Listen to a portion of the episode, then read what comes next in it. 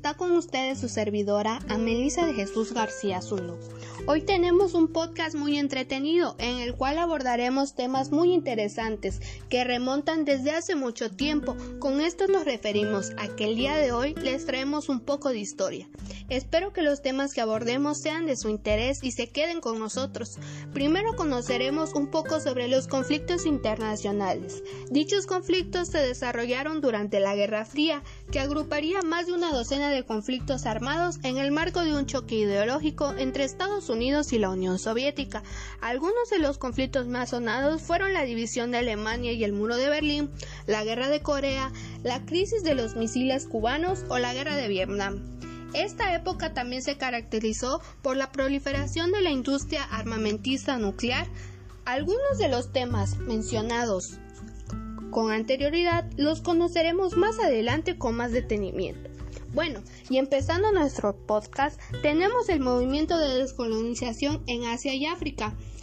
La descolonización es uno de los fenómenos más importantes del siglo XX y la situación actual de los países que pasaron por ese proceso dependen de su etapa como colonias y la forma en la que se desarrolló esa descolonización.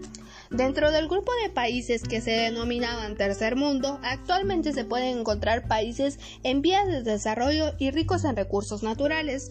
Los factores que influyeron en el proceso de descolonización son de muy diverso tipo y podemos descartar los siguientes. Las ideas democráticas que se extendieron por algunos países colonializados. Factores sociológicos como el aumento de la población. Las ideas de libertad e independencia. Los conflictos bélicos como la Primera y la Segunda Guerra Mundial. Bueno, ¿Cómo se desarrolló el proceso de descolonización del tercer mundo? La descolonización fue un proceso relativamente rápido, ya que se desarrolló en gran parte entre 1945 y 1962, y los hitos más importantes del proceso son los siguientes: la independencia de Asia, Hacia el año 1946 obtuvieron la independencia de Líbano, Irak y Siria, entre otros países. La independencia de India y Pakistán se produjo entre los años 1945 y 1947. En todo el proceso descolonizador fue un factor esencial la Declaración de los Derechos Humanos de 1947 que reconoce el derecho de los pueblos a gobernarse a sí mismos. Bueno, y continuando tenemos las dictaduras militares en Brasil, Argentina, Uruguay y Chile las cuales tienen una particular situación que viva del continente enmarcada con la nueva estrategia de Estados Unidos que terminó por cristalizar en la creación de las escuelas de las Américas y en las ansias por neutralizar la amenaza de la revolución cubana, la cual prometía expandirse más allá de las fronteras nacionales, llevó al desarrollo de una nueva ola dictatorial que se generalizó en los países del Cono Sur, visto en clave regional las experiencias de Argentina, Chile y Uruguay en especial tiene como punto de partida el golpe militar llevado adelante en Brasil en 1964 contra el gobierno democrático Sahagol.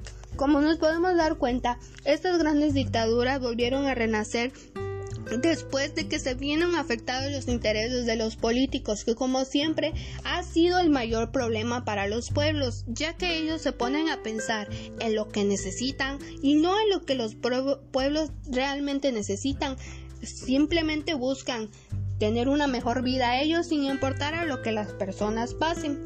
Bueno, y continuando, tenemos la caída del muro de Berlín, que también fue un suceso muy importante en esta época. La caída del muro de Berlín vino motivada por la apertura de las fronteras entre Austria y Hungría en mayo de 1989, ya que cada vez más alemanes viajaban a Hungría para pedir asilo en las distintas embajadas de la República Federal. Alemania.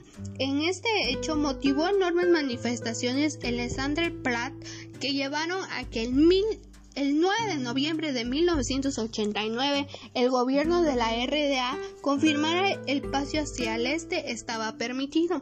Ese mismo día miles de personas se agloponaron en los puntos de control para poder cruzar al otro lado y nadie pudo detenerlos, de forma que se produjo un éxodo masivo.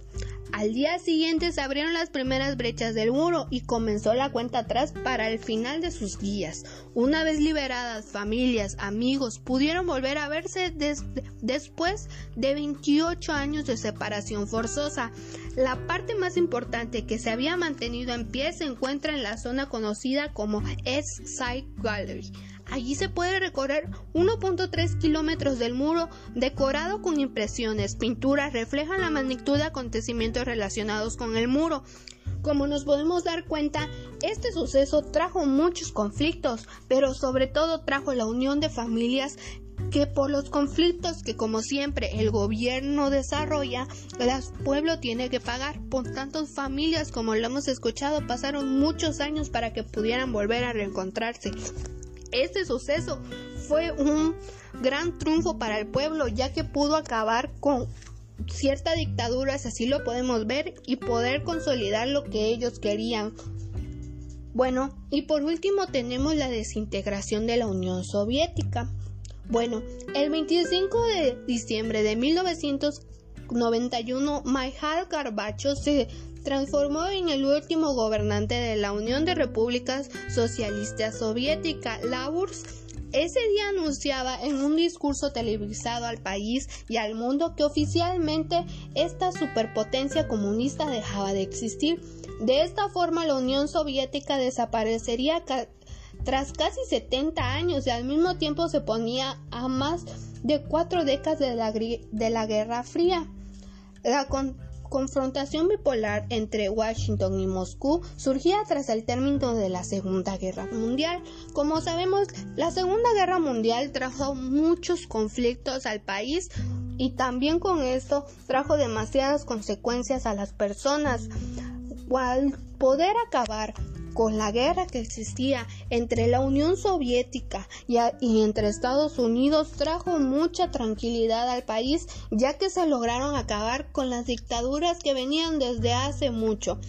Aunque sabemos que no con todas porque siguieron sucesos más adelante que también afectaron mucho al país, pero con la caída de la Unión Soviética, las cuales, las sus causas fueron su desaparición son varias, pero dentro de las más relevantes está el progresivo desgaste del régimen dictatorial y, y la insostenible carrera armamentista con Estados Unidos.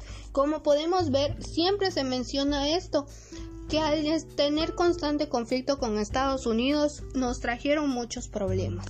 Y bueno, con esto terminamos el podcast del día de hoy. Espero que la información que se les presentó haya sido de su agrado y le doy gracias por quedarse hasta este punto del podcast. Muchas gracias y hasta luego.